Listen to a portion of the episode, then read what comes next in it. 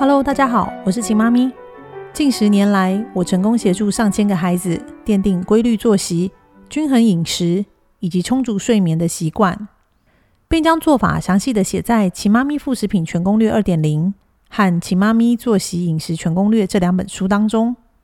现在我在 Podcast 的《秦妈咪育儿攻略》将和大家分享更多的育儿经验、观念和孩子成长过程中所会遭遇的问题及解决的方式。今天要跟大家分享，孩子食物过敏该怎么办？记得要听到最后哦。过敏是很多新手父母在孩子吃离乳食物时很担心的问题之一。但事实上，只要孩子吃每种新食材时，父母都依照连续、少量、测试四到七天的原则，那食物过敏很容易察觉。也不会对孩子身体造成伤害，因此，对于食物过敏这个问题，父母只要保持警觉，但不用过度担心，更不要把所有的过敏原因都归咎在食物上，以免自己吓自己，到最后什么都不敢让孩子吃。什么叫做食物过敏？食物过敏就是父母给孩子吃的食物，若是孩子消化器官无法消化分解的。那孩子会本能的拒绝，并以过敏反应呈现出来，让父母知道。以下是一般食物过敏的反应与处理方式。首先，食物过敏的反应时间大约在吃完新食材后两个小时内会出现症状。由于新食材测试的量通常都很少，只要不要再让孩子吃新食材，大约半天到一天左右。过敏状况就会逐渐消失，且不再产生。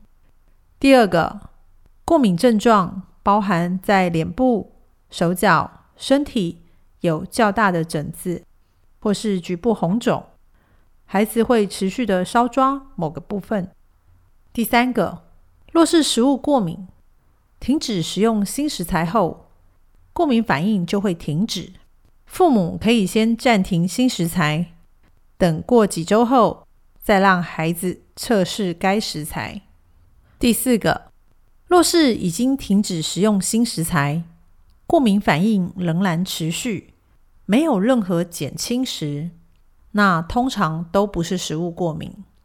由于台湾的天气湿热，加上现在很多孩子一出生就有过敏体质，或者是一些过敏的状况。所以，当父母搞不清楚到底是因为体质、环境、空气还是食物所产生的过敏症状时，建议带孩子去看皮肤科医生，因为皮肤科医生的经验能马上为孩子判别到底是哪一种原因造成的过敏。若是与吃无关，那就不需要停止吃新食材了。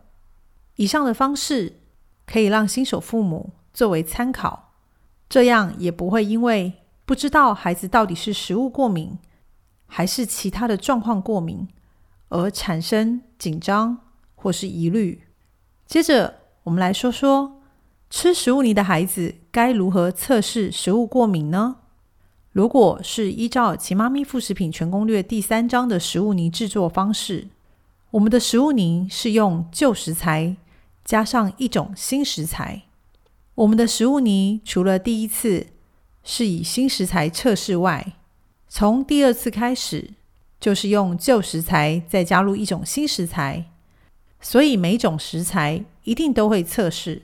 而新食材添加的量只有十二点五克，最多二十五克，所以一旦有过敏反应，孩子依然可以食用旧食材，不用担心孩子没有食物泥可吃。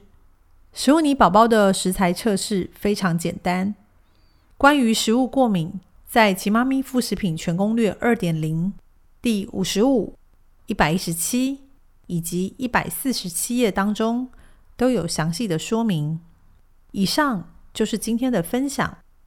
希望每个孩子都能多吃天然食材，多喝开水，远离再制品、化学添加物与零食饮料。